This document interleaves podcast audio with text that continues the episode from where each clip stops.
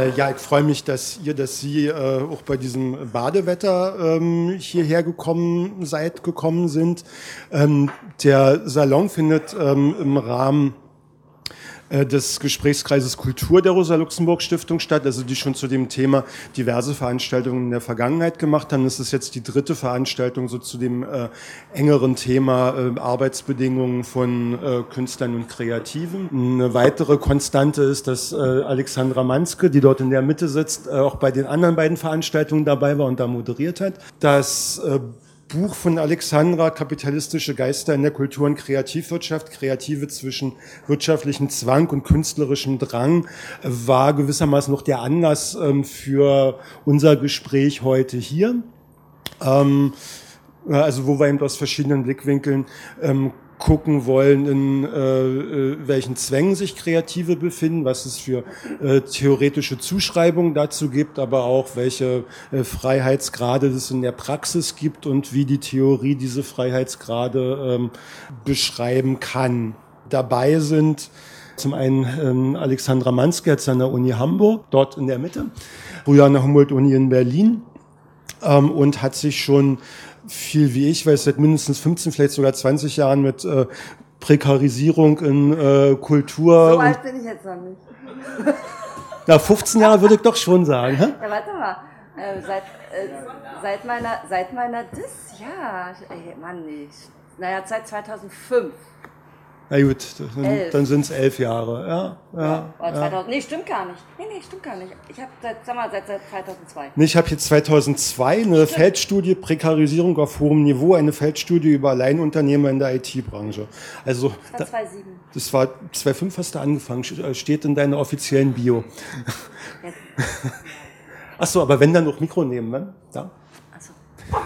Ähm, und ähm, ja, also kennengelernt hatten wir uns äh, eben schon vor, nee, ich sage jetzt nicht vor wie vielen Jahren, ähm, weil Alexandra so eine der wenigen Wissenschaftlerinnen war, die äh, äh, eben zu Prekarisierung in der Kultur- äh, und Kreativwirtschaft eben schon in den Nullerjahren gearbeitet hat, äh, als sich noch nicht so viele Leute damit beschäftigt hatten. Und äh, ähm, also ich bin als Journalist tätig und da war es dann, dann interessant, also äh, da auch noch eine, mal eine andere Perspektive, eine, eine wissenschaftliche Perspektive drauf zu kriegen. Äh, neben mir sitzt äh, Alexander äh, Karschnier, der jetzt gerade, also Performer, Gründer äh, von ähm, End Company Co. Ähm, 2003 habt ihr die Gruppe gegründet, genau. Ähm, äh, Alex ist sowohl als Performer ähm, wie auch als äh, Theoretiker tätig. Also er wird äh, ähm, aus der Perspektive der, der Praxis äh, auf das ähm, Thema gucken. Ähm, äh, also wie der Name End Company und Co. schon sagt, ähm, äh, ist äh, Programm, äh, das, das Kollaborieren, das Kooperieren, das äh, Andocken, ähm, äh, offen sein für verschiedene äh, Räume und Zeiten. Ähm, was ich interessant fand, war, dass äh, Alexander auch äh, ein Kommando Johann Fatzer mit äh, begründet hat, also wo äh, äh, das äh, Desertieren, das sich den, den Ordnungen entziehen, quasi schon Programm ist. Und ich denke, aus der äh, Perspektive äh, wird da einiges beizusteuern haben. Dritter im Bunde, ähm, äh, ganz außen, also rechts von meiner, links von äh, ihrer Seite, ähm, ist Christoph Henning. Ähm, er ist jetzt, äh, er ist gelernter Philosoph, ähm, ist jetzt äh, an drei Orten zugleich tätig, als äh, Juniorfeller im Max-Weber-Kolleg der Uni Erfurt, äh, dann im Fachbereich Philosophie der Uni St. Gallen und wird im Herbstsemester äh, als äh, Vertretungsprofessor für Kulturtheorie und Analyse der Zeppelin-Universität in Friedrichshafen tätig sein. Ach so, es war letztes Jahr. Okay, gut. Also jetzt dann doch nur an zwei Orten. Ähm, und ähm, er äh, ähm, hat äh, also unter anderem eine größere Studie gemacht ähm, zu äh, bildenden Künstlern in Zürich, ähm, wie sie ihr Produktions- und äh, Arbeitsumfeld sehen. Und interessant war in dem Zusammenhang eben auch, dass er aus der ähm, äh, äh, äh versucht hat, eine Theorie aus der Perspektive der äh, Künstlerinnen und Künstler äh, zu entwickeln und, und ähm, aus diesem Grund ist er jetzt auch in der Runde präsent. Ähm, also um ein bisschen einordnen zu können, so letzte Publikation, die ich gefunden habe, einfach nur von den Titeln her. Äh, eine Entfremdung in der Arbeit, äh, das zweite Form der Muße zwischen Faulheit und Fest und äh, das dritte der wahre Sozialismus. Da kann man dann so erkennen, worin du operierst. Ähm, ja, ähm, wie gesagt, gehen soll es um äh, Abhängigkeiten und Spielräume freier Künstler und äh, äh, Kreativarbeiter, um das eigene Erleben dieser Situation, aber eben auch um die Theoriebildung darüber. Ähm, vor, vorgestellt hatten wir uns, ähm, weil eben ein Anlass auch äh, äh das eingangs erwähnte Buch von Alexandra ist, äh, dass äh, Alexandra kurz einen äh, Überblick so über das Theoriefeld äh, liefert, also die drei ähm, wichtigsten Ansätze, mit denen Sozialwissenschaft äh, heute ähm, Künstler beschreibt, zuschreibt, verortet. Alexandra, welche sind's? Und leg los.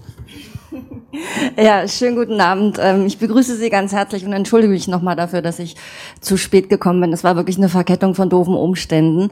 Ähm, ja, also ich äh, habe also dieses ähm, schöne Buch publiziert ähm, und das ist ähm, meine Habilschrift und ich werde jetzt aber natürlich äh, nicht die gesamten theoretischen Diskussionen äh, reproduzieren, die ich hier ähm, diskutiert habe, sondern wenn man sich ähm, sozusagen in den letzten Jahren mit der Zukunft der Arbeitswelt oder der Zukunft der Arbeitsgesellschaft beschäftigt hat und geschaut hat, ähm, welche Prognosen gibt es denn da für die nächsten 10, 20 Jahre? Wie sieht denn die Zukunft unserer aller Arbeitswelt aus? Dann kann man in, kann man in den letzten Jahren sozusagen schwer drum herum ähm, um die These, dass die Arbeitsverhältnisse von Künstlern sowas wie die Zukunft unserer Arbeitswelt sein sollen. Die projektorientierten, netzwerkgetriebenen Arbeitsverhältnisse von freien Künstlern und auch von Kreativen.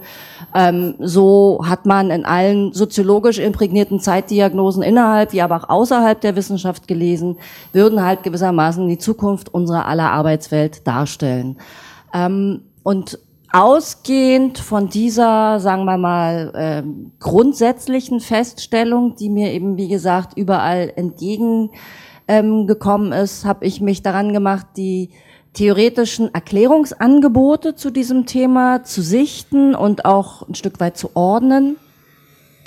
Und habe dann festgestellt und das dann etwas pointiert zugespitzt, dass einem im Grunde genommen in dem ganzen theoretischen Spektrum drei Thesen entgegentreten. Und die stammen aus unterschiedlichen, ich sage jetzt mal, Provenienzen und haben auch unterschiedliche Vorstellungen über gesellschaftliches Zusammenleben, über gesellschaftliche Machtverhältnisse und auch über dieses gesellschaftliche Subjektideal, was der Künstler oder der Kreative sozusagen abgeben soll.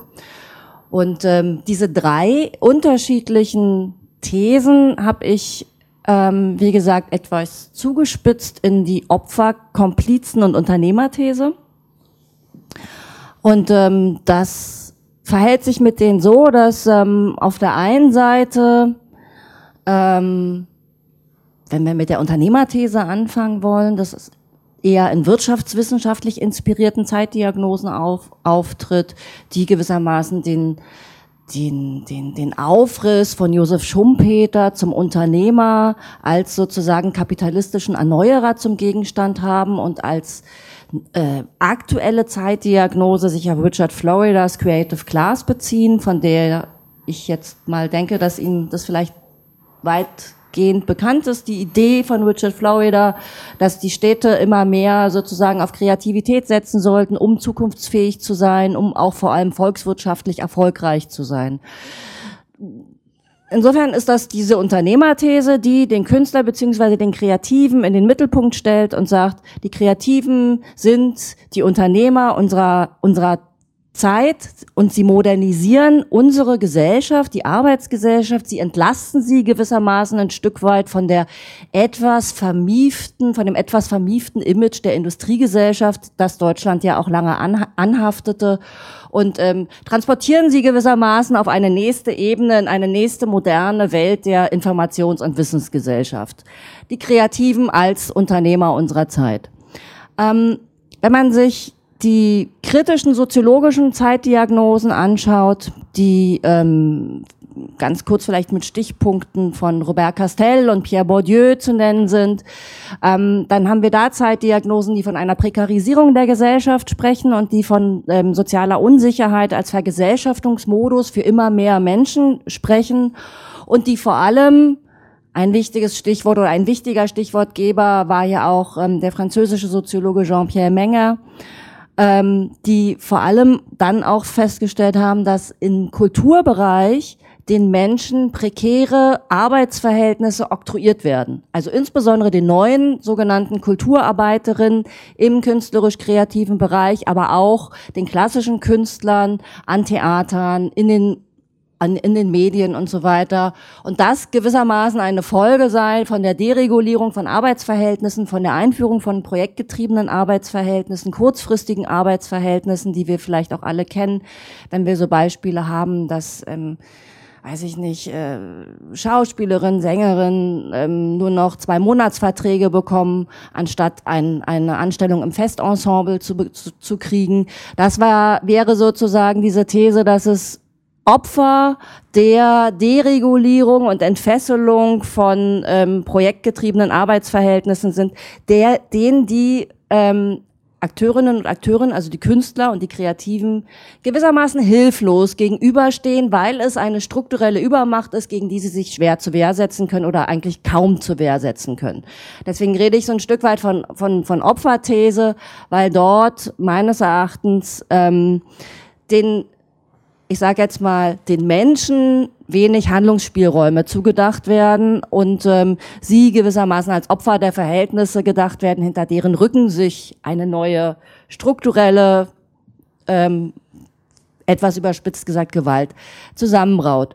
Die dritte These ist ähm, im Grunde genommen, ähm, ja, minde, vielleicht sogar eine der, also die prominenteste, ähm, aber auf jeden Fall wahrscheinlich die komplizierteste in theoretischer Hinsicht, die ähm, dockt in erster Linie an die französische Soziologie, ähm, der äh, der, der neuen französischen Wirtschaftssoziologie, aber auch bei Michel Foucault an, nämlich bei dem ja, man kann sagen, bahnbrechenden Werk von Boltanski und Chapello über den neuen Geist des Kapitalismus, das im Jahr 2002 erschienen ist, und an Michel Foucaults Gouvernementalitätsstudien, die in theoretischer Hinsicht in ähnliche Richtung gehen. Und da ist äh, geradezu die These, dass aufgrund dessen, dass Künstler und Kreative immer noch der Künstlerkritik aus der 68er Zeit anhängen würden, als sie gewissermaßen die Gesellschaft kulturell kritisiert und modernisiert haben, indem sie Entfremdungskritik geübt haben, indem sie für authentische Arbeitsverhältnisse gestritten haben, indem sie dafür gestritten haben, ein Leben abseits einer kleinbürgerlichen Kultur führen zu dürfen, keinen 9-to-5-Job machen zu wollen, sondern selbstbestimmte, äh, wenn gleich auch dadurch etwas unsicherere Arbeitsverhältnisse angestrebt haben. Und da war eben sozusagen die kapitalismuskritische Kritik. Die Künstler von heute merken gar nicht, dass sie mit ihrer Forderung von gestern, mal ein bisschen überspitzt gesagt, dass die Künstler von heute mit ihrer Forderung von gestern genau diese flexiblen kapitalistischen Verhältnisse affirmieren und damit gewissermaßen gesellschaftsfähig machen, indem sie sich freiwillig da rein begeben. Und insofern eine Art Selbstprekarisierung, davon ist auch die Rede in dem Diskurs, eine Selbstprekarisierung betreiben und damit sich einer ideologischen, einer ideologischen Selbstverblendung aufsetzen und ähm, aufsitzen und ähm, auf diese Art und Weise den flexiblen Kapitalismus eben salon- und gesellschaftsfähig machen. Das sind so im Großen und Ganzen die drei Thesen, die man in den Diskussionen findet, innerhalb wie außerhalb der Wissenschaft, ein bisschen zugespitzt dargestellt. Also nochmal Opfer, Komplizen, Unternehmerthese. Und davon ausgehend habe ich dann gesagt, okay, dann ähm, gucken wir mal ins Feld von diesen Theorien aus und schauen nach, was sich in der sozialen Praxis finden lässt. Bevor wir da äh, weiterschauen, äh, fragen wir Alexander, wie äh, äh, du dich in, in, diesem Feld, also in deiner Praxis als Künstler wiedergespiegelt findest. Also treffen da aus, aus deiner Praxis heraus solche Zuschreibungen wie Komplize, Opfer, Unternehmer zu äh, oder nicht, in welchem Grade und vor allen Dingen, ähm, wie gehst du damit um, äh, dass allen drei Theorien doch im Grunde genommen so eine Passivierung unterliegt. Also eine, äh, ein Künstler kann in allen drei Theoriesträngen im Grunde genommen nichts anderes als entweder so in diesem Cluster der Kreativwirtschaft tätig sein und da äh, dazu gezwungen sein, erfolgreich zu sein, oder er ist eben ein Prekarisierungsopfer, oder äh, er ist eben äh, ja ein ähm, äh, ganz schlimmer Komplize an der ähm, äh, am, des äh, entfesselten Neokapitalismus. Ähm, wie, ähm, wie passt deine Praxis dazu? Ja, als Komplize des Kapitals wollte ich mich nicht bezeichnen lassen. Wie gesagt, das wäre jetzt ähm, unter dem, da wäre ich jetzt, äh, wäre ich ungern, äh, äh, unter dem Titel hier äh, hätte ich mir ungern getroffen. Ähm, ich finde, das ist, ähm, das ist natürlich, äh, was vielleicht interessant äh, ist zu, zu, zu hören für die, für die Wissenschaftler und Wissenschaftlerinnen, ist, dass die ähm, Theorien natürlich auch wiederum so ein Feedback haben in die künstlerische Praxis. Und ähm, gerade diese ganzen Theorien, die da kamen, äh, über, über die Ästhetisierung der Gesellschaft und über die, die Künstler, die Unternehmer. Das äh, hat zum Beispiel René Polish ja sehr früh aufgegriffen. Ne? Also das war ja so, wir haben, ich habe äh, das Glück, mit ihm ein Projekt äh, zu machen, bevor wir angefangen ist, kurz bevor wir selber losgelegt haben als Gruppe. Das war so 2002. Da kam dieser Angela McRobbie Text, war da gerade ganz frisch, ne? und den haben wir dann gelesen und ja. Und das war dann halt, ähm, genau, also das, und das, das äh, befeuert sozusagen seine Texte, aber auch in der freien Szene ist das so gang und gäbe. Da gibt es schon fast so eine Haltung der Selbstkritik, was man ja durchaus aus der Linken kennt, dass man immer sagt, ja, wir sind ja so neoliberal oder so, und das ist aber wiederum aber auch generiert viel Text.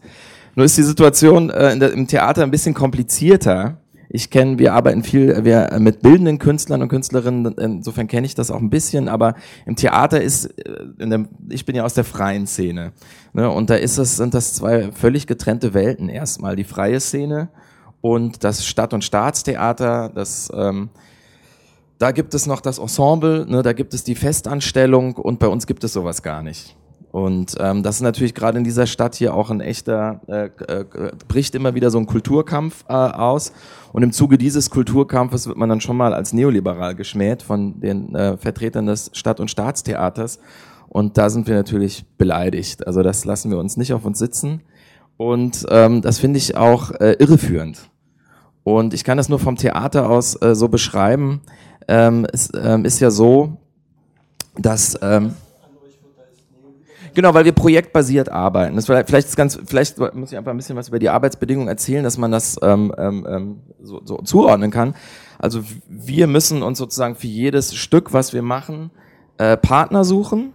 Ähm, ähm, und dann die äh, freie Häuser, Produktionshäuser, also wir arbeiten hier fest am Hebbel am Ufer, am Hau, äh, die haben nicht ein eigenes Budget, das ausreichen würde, eine komplette äh, Produktion zu finanzieren. Das heißt, man beantragt quasi gemeinsam mit dem Haus Geld bei der Stadt. Und weil es hier einen Hauptstadtkulturfonds gibt zum Beispiel, ähm, kommen auch irgendwann alle freien Gruppen hierher. Das muss man auch sehen. Also Creative City, das ist auch wirklich die, in der Theaterlandschaft ist das so. Es gibt kaum eine Möglichkeit, nicht in Berlin zu arbeiten als äh, freie Gruppe. Und äh, ähm, ähm, und ähm, genau, und die, man beantragt, also man braucht erstmal ein Haus, das mit einem arbeiten will, sonst kann man gar kein Geld beantragen und man äh, und dann beantragt man diese Projektmittel und meistens braucht man noch mehr Häuser. Also es gibt immer, ähm, man tourt meistens mit seinen Stücken. Wir haben auch immer drei, vier, fünf äh, Co-Produzenten, die äh, andere freie Häuser. Ich war jetzt gerade gestern in Düsseldorf, da ist das Festival Impulse, das ist so eine Art Theatertreffen der freien Szene, diesmal am Forum Freies Theater, mit denen arbeiten wir zum Beispiel eng zusammen. Und es gibt also sozusagen die Zusammenarbeit zwischen Künstlern, den Theatern, den Theatern untereinander und gemeinsam muss man sich um dieses Geld beantragen. Das heißt, natürlich ist das ein totales äh, Projektmanagement. Ja, manchmal hat man eine Premiere und gleichzeitig eine Deadline irgendwie für eine Projektförderung oder so. Das generiert natürlich ziemlich viel Stress. Ähm, wir haben jetzt die, äh, auch die Erfahrung machen dürfen, im, Fre äh, im Stadttheater zu arbeiten und dann meinten der Dramaturg das Erste, was er zu uns sagte, grinsend, ist das nicht toll, dass wir hier so über Inhalte reden können, ihr redet doch immer nur übers Geld. Und ich meinte, das stimmt auch irgendwo. Als erstes trifft man sich natürlich und überlegt sich, wo können wir was beantragen? Wenn das nicht klappt, dann können wir es da beantragen. Da war ein besonders umtriebiger Mensch, war Matthias Lilienthal, der war der, äh, das war sein äh, große, seine Hauptarbeit bestand äh, äh darin, aber auch weil er so viel produziert hat. Und da, dagegen gibt es natürlich ein gewisses Ressentiment. Auf der anderen Seite muss man aber auch sagen, jetzt hat zum Beispiel jemand wie Herr Ostermeier, ich muss das äh, auch mal sagen, gesagt, dass ähm, wir hätten ja nicht verstanden, die freie Szene, das Stadttheater sei ein von der Ökonomie geschützter Raum. Und das reine Ideologie. Also muss ich sagen, da muss ich ideologiekritisch zurückantworten, das ist Bullshit. Weil gerade die Stadttheater waren vorne mit dabei, als es darum ging, Städte als Unternehmen, haben natürlich auch die Stadttheater sich als Unternehmen aufgestellt. Und es waren ja die Intendanten selbst, die quasi gesagt haben, nee, wir wollen keine äh, Unkündbarkeit mehr. Und die haben das umgestellt. Das in den 90er Jahren, so die, die freie Szene, so wie sie heute ist, kommt eigentlich mehr oder weniger aus den 90er Jahren, das äh, eigenes Thema. Aber da wurde das ja extrem umgestellt. Also auch Kolleginnen und Kollegen eben aus dem Stadttheater. Ich bewundere die auch für ihren Arbeitspensum, was die zu machen haben. Ja, aber die sind dann auch, die sind auch prekär. Also es ist nicht so, ich dachte, die verdienen besser, die haben äh, Festanstellung. Das ist gar nicht mehr so. Die meisten Leute haben sehr kurze Verträge. Wir haben das miterleben müssen in deutschen Theatern Göttingen. Da gab es drei Schauspielerinnen des Ensembles, die waren kurz vor der Festanstellung. Das war der Hauptgrund für die Stadtverwaltung, den Intendanten nicht zu verlängern, damit diese drei Schauspielerinnen nicht in die Festanstellung kommen. Das war völlig offenes Geheimnis. Ja, es war auch gegen die Geflogenheit. Man hat gedacht, der, der, der macht noch eine Spielzeit. Aber das war der Grund, dass man gesagt hat, nee, die Stadt will das auch nicht. Und der nächste Intendant äh, hat dann auch mal, nee, das mache ich dann nicht. Und dann hat man einer von den Schauspielerinnen äh, angeboten, okay, dann kannst du da irgendwie weitermachen, aber Festanstellung, das lassen wir mal und so. Und das fand ich von Arbeitsbedingungen her auch. Also ich jammer gerne, aber auch auf hohem Niveau über die Prekarisierung. Aber die Zustände fand ich dann eben auch gar nicht so verschieden mehr von unseren. Ja wenn ich dir so zuhöre, äh, dann ist es in der Selbstbeschreibung fast so, als, äh, also als du beschrieben hast, wie ihr äh, Gelder akquirieren müsst, äh, wo ihr da äh, überall unterwegs seid, als seid ihr dann doch die Unternehmer und als seien die Prekarisierungsopfer die armen Kollegen an den Stadttheatern. Ja, Habe ich das jetzt so gesagt? Vielleicht ja, ich weiß nicht, so unternehmerisch, ich sehe das dann, also man, ich habe nicht das Selbstbild, dass wir da coole Unternehmer sind. Also ich denke auch manchmal so, wow, also irgendwie müsste ich vielleicht mal so ein irgend so einen Lehrgang machen oder so müsste. Aber man muss dazu sagen, wir, wir haben auch sozusagen, wir haben auch zwei Leute, die das für uns machen, die für uns arbeiten, die wirklich Produktionsleitung machen und Produktionsmanagement. Also man ist dann natürlich schon eine kleine Firma. Wir sind eine GBR, die meisten Gruppen sind GBR oder sozusagen, manchmal gibt es auch eine GBR nur für ein Projekt. Insofern äh, muss man sich dann schon plötzlich wie so muss man sich wie so ein Fisch im Wasser in so einem Projektmanagement-Pool äh, bewegen. Aber ich kann auch nur sagen, von meinen äh, Freunden und Bekannten und Freundinnen, die in, de, in, der Universität geblieben sind, das ist auch nicht anders. Also die, die, äh, die sind die ganze Zeit nur am Drittmittel einwerben und Deadlines folgen und dachte ich nur so, das, das stimmt schon. Es gibt plötzlich so ja, Tod der Deadline, haben wir immer gesagt, müsste eigentlich so sein, müsste so die Parole sein. Es gibt schon eine interessante äh, gesamtgesellschaftliche Veränderung, auf alle Fälle so eine Transformation. Und es und ist die Frage, was für ein politisches, neues politisches Subjekt sich daraus ergeben könnte. Gibt es sowas wie ein Prekariat? Und wenn es das Prekariat äh, gibt, wie lässt sich das organisieren? So, das wäre natürlich wirklich interessant äh, zu besprechen. Das ist eine offene Frage. Also zum revolutionären Subjekt kommen wir dann vielleicht am Ende, also was ich auch cool finden würde. Ähm, äh, Nochmal ähm, zu dir, also wie würdest du äh, deine Praxis quantifizieren? Wie viel ist da künstlerischer Anteil, wie viel ist organisatorischer Anteil, wie viel ist so äh, finanzorganisatorischer Anteil und ähm, wie müsstest du dich demzufolge definieren, in welchen Anteilen? Ja, das wäre wirklich interessant. Eigentlich müsste man, eigentlich müsstet ihr mal eine Feldstudie mit uns machen, weil wir selber das nie machen und das wäre eigentlich interessant, mal so zu quantifizieren. Aber ich kann nur sagen, ich meine Aufgabe, wir sind ja auch drei Leute im, im, im, im Kernteam, das, das verlagert sich auch so ein bisschen. Ich schreibe sehr viel, ähm, ich schreibe die meisten Texte, also auch die Antragstexte und das ist für mich schon ein organischer Teil quasi der künstlerischen Arbeit. Ich schreibe den ersten Antragstext, dann wahrscheinlich schreibe ich noch einen zweiten Text, irgendwann schreibe ich den, den Text äh, oder stimme den ab mit der Presse, der dann irgendwie der Ankündigungstext wird und gleich gleichzeitig verändern sich die Ideen, die man hat. Das heißt, es ist ja meistens schon so ein, Zeitraum von ein, zwei äh, Jahren, die so ein, die so ein, die so ein äh, Stück äh, äh, braucht. Und da gibt es eben diese verschiedenen Phasen, wo man verschiedene Texte schreibt. Und ich kenne das auch gar nicht anders. Also das ist für mich quasi äh, so Teil der Arbeit.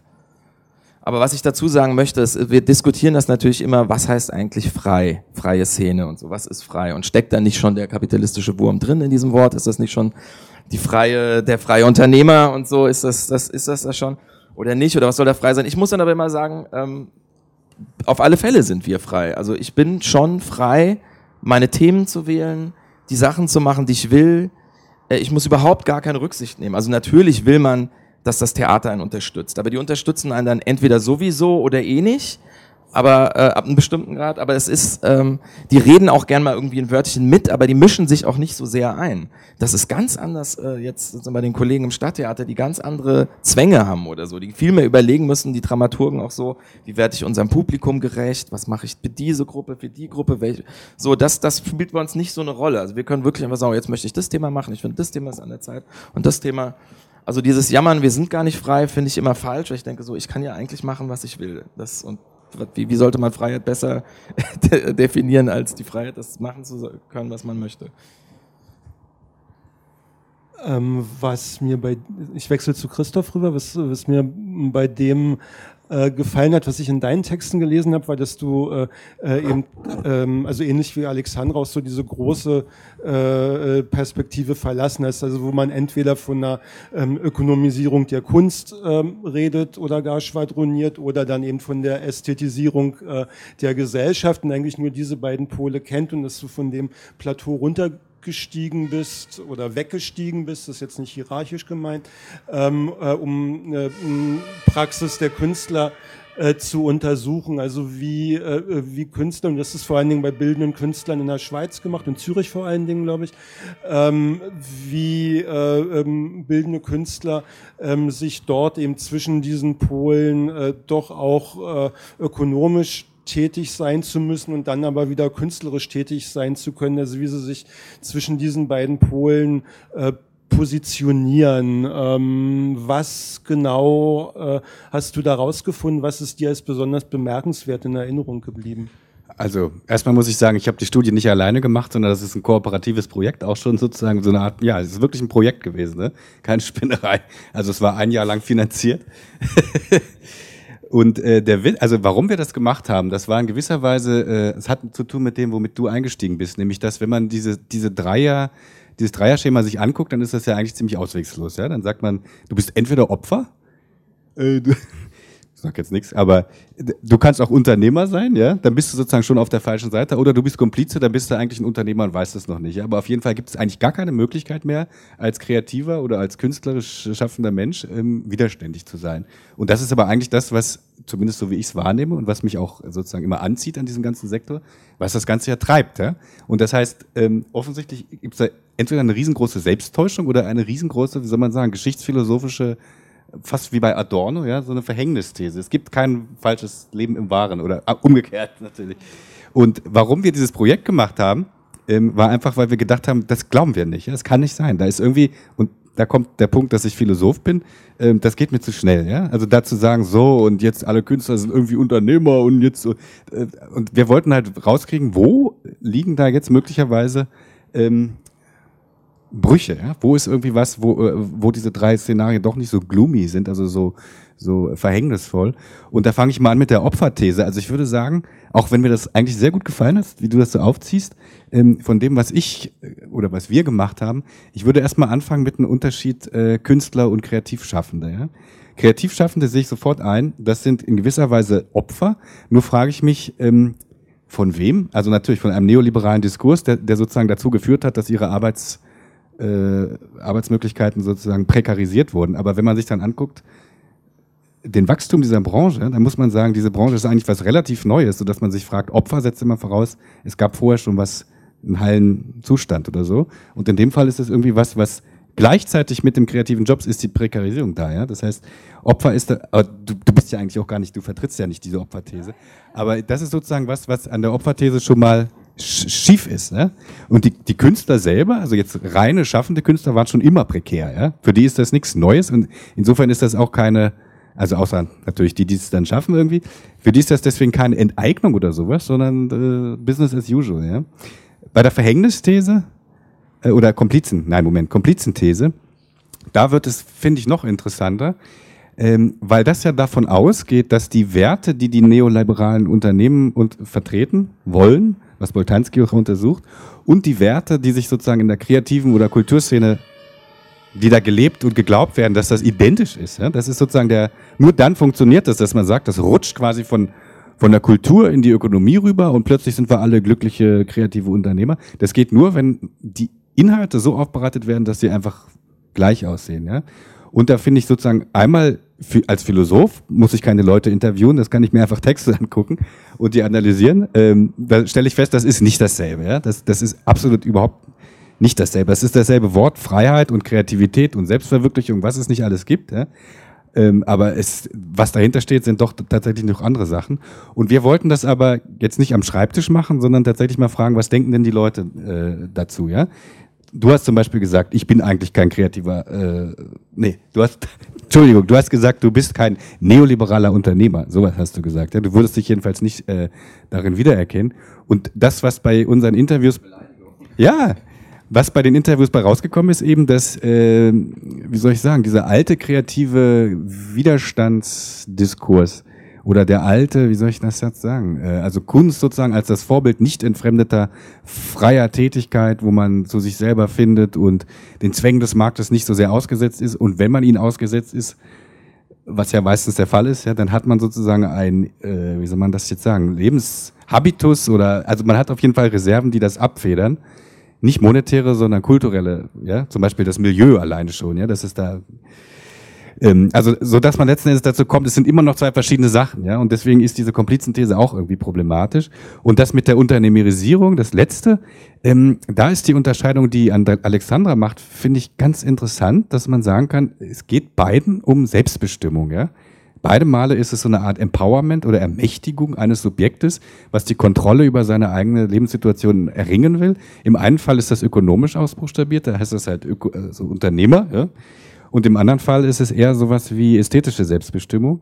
Und ich habe das Gefühl, dass, ähm, wie soll man sagen, also was man erlebt, wenn man von außen drauf guckt. Ich bin ja jetzt selber keiner, kein Künstler und kein Kreativer in dem Sinne, außer halt als Unimensch, aber äh, das ist beschränkt kreativ, sage ich mal. Aber was, was man da so sieht, ist eben, dass was da wächst, ist tatsächlich so eine Art Kompetenz in, in äh, unternehmerischen Sachen, ja? Kompetenz in Kundenakquise, ja. Wie kriegt man eine Galerie und wie kriegt man jetzt, wie kommt man in eine Sammlung rein? Da muss man halt da hingehen und mit den Leuten reden und möglicherweise muss man auch mal einen Businessplan erstellen, was weiß ich. Also das, das ist eine Kompetenz, die neu da ist, aber es ist genau, wie Alexander es gerade sozusagen gesagt hat, wir machen das, ja. Das heißt aber nicht, dass wir jetzt in irgendein Unternehmerlager reinrücken, sondern es sind eher so, du nennst das, glaube ich, auch sehr schön eigenständige äh, ich habe jetzt den Begriff nicht, den du, also du siehst das ja letztlich auch, oder? In dem Buch? Dass es da mehr ökonomische Aktivität gibt, aber dass sozusagen das jetzt falsch wäre, das als Unternehmerisierung zu beschreiben, weil es eben noch was anderes ist, ob du jetzt 50 Leute führst und hast eine Speditionsfirma oder ob du jetzt äh, entweder selber Künstler bist im, im, im Atelier oder du hast, bist Designerin und hast fünf Angestellte oder so. Also da ist schon noch ein Unterschied im, im, im Ethos, sage ich jetzt mal, also im Selbstverständnis. Vielleicht ein bisschen krass die These. Naja, nee, also, ähm, also wir wollen ja jetzt auch kein Seminar draus machen, das ist mir schon klar. Aber ich denke, man müsste schon, ähm, also auch bei all dem, was, was du jetzt und was ich jetzt zusammen gesagt haben, oder wir vielleicht alle, ähm, die Ebenen ein Stück weit unterscheiden, sozusagen von der wissenschaftlichen und von der praktischen Ebene. Ähm, und da ist es mir schon sozusagen wichtig, nochmal auch den Hinweis zu geben, aus meiner Perspektive ist das, was wir mit der Ökonomisierung und der Unternehmerisierung, die du jetzt so schön genannt hast, erleben, ist ähm, natürlich genauso eine Form von Ideologie, wie die Geschichte mit der Komplizenthese auch in meiner, aus meiner Perspektive eine Form von Ideologieproduktion, aber aus der anderen Seite ist, die ja durchaus auch ein Stück weit auf Selbstbeschreibungen im künstlerischen Milieu trifft. Also die Komplizenthese. Du hast es ja auch gesagt, Alex, ne? dass ähm, da ein Stück weit das, ich habe vorhin von soziologisch imprägnierten Zeitdiagnosen gesprochen, die sich ja auch ein Stück weit ins Feld zurückspiegeln und dann Künstler über sich ja gerne auch sagen, wir werden als Prototyp missbraucht gewissermaßen und werden dann als Unternehmer vergewaltigt ja, geradezu. Und ähm, aus meiner Sichtweise, und das war schon auch ein Anliegen, ähm, vielleicht auch der Passagen, die du jetzt gerade im Kopf hattest in meinem Buch, ähm, ist nicht jeder, der ein unternehmerisches Selbstbild hat. Und das habe ich bei dir eben zu deinem Leidwesen ziemlich deutlich durchschimmern sehen auch.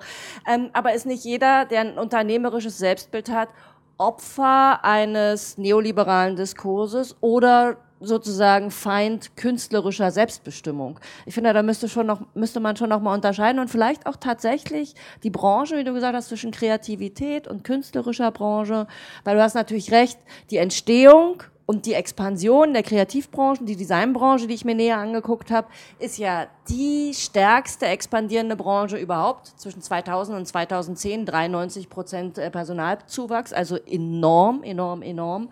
Und da war gleich eine Prekarisierung dabei. Und deswegen muss man natürlich auch sehen, inwieweit da ökonomische Zwänge vorherrschen, die natürlich auch was mit dem, und das war ja mein Anliegen, dann auch deutlich zu machen, die natürlich auch was mit den Selbstverhältnissen machen. So ohne dass man dann diese Akteure, Akteurinnen direkt in die eine oder in die eine andere Richtung äh, oder Schublade stecken muss. Wo du dann, glaube ich, nicht ganz so zufrieden warst, weil ich so viel von Hybridität gesprochen habe. Das müssen wir jetzt nicht genau. Nämlich würde noch interessieren, Christoph, also was du jetzt genau in, in Zürich sozusagen diagnostiziert hast. Ja gut, das ist natürlich eine Sache, die, äh, wie soll man sagen, wenn man Berlin und Zürich vergleicht, ist es einfach wie Apfel und, wie soll ich sagen, Apfel und äh, Kürbis vielleicht. Ja? Also Berlin als der Kürbis und äh, Zürich als der Apfel, weil, weil einfach sind viel weniger Leute.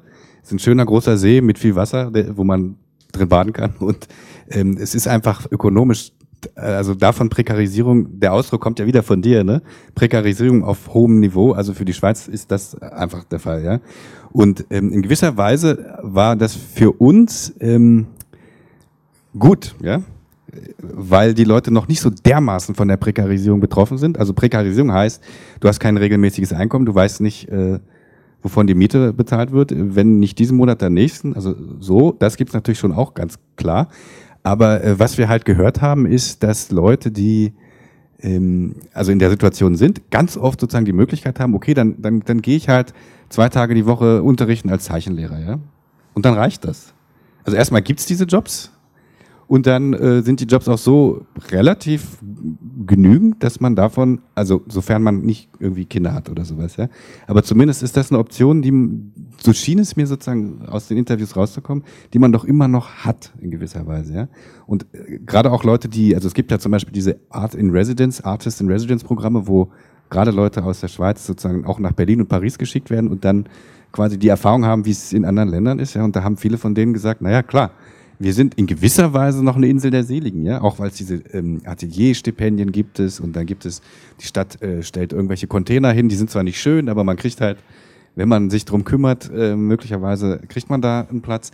Also da muss ich sagen, da ist einfach ähm, die die Brisanz noch nicht ganz, noch nicht ganz so extrem gewesen, aber äh, umso interessanter zu sehen, wie sozusagen diese ökonomischen Nebenbeine, sage ich mal, ähm, wie die integriert werden in ein künstlerisches Selbstverständnis. Ja? Weil man könnte jetzt sagen, okay, ähm, als Zeichenlehrer bist du Zeichenlehrer, oder? Und nicht Künstler.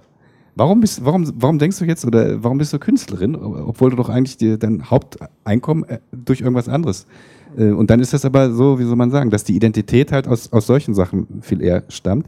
Und es ist dann eher so eine Art Befreiung, ja, von diesem, alles das findet man auch bei Alexandra ganz, ganz schön, in bestimmten Typen, die du beschreibst. Du machst eine ganz starke Typologie.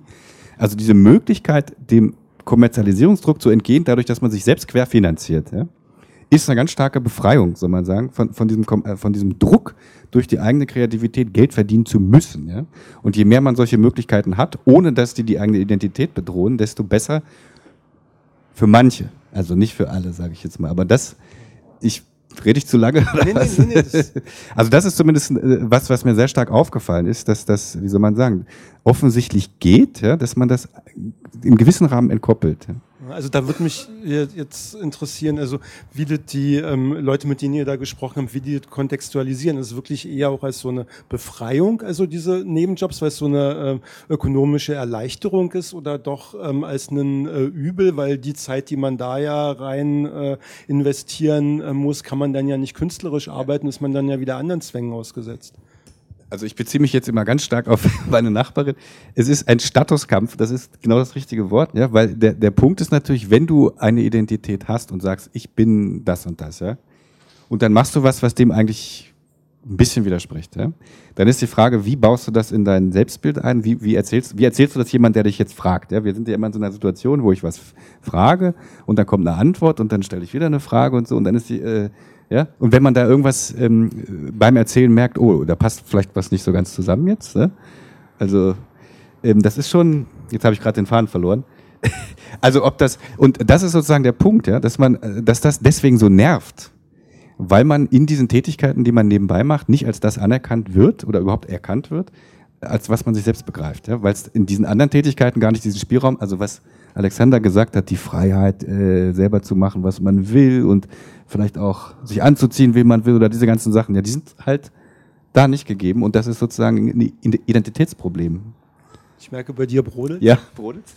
Da gibt es viel zu sagen. Ich meine, äh, ein paar Sachen, die mir jetzt doch sehr, sehr wichtig wären. Das eine ist so, wo kommt das her, dieser der Künstler als Role Model? Und das ist ja das, was, ähm, was man so als äh, besprechen muss. Das war natürlich Tony Blair und Gerhard Schröder. Und was sie damit äh, propagieren wollten mit Cool Britain und äh, Schröder da mit seinen äh, äh, Geschwurbel, das war ja einfach diese Fähigkeiten halt im, im, in prekären Verhältnissen zu überleben. Und das wird halt romantisiert.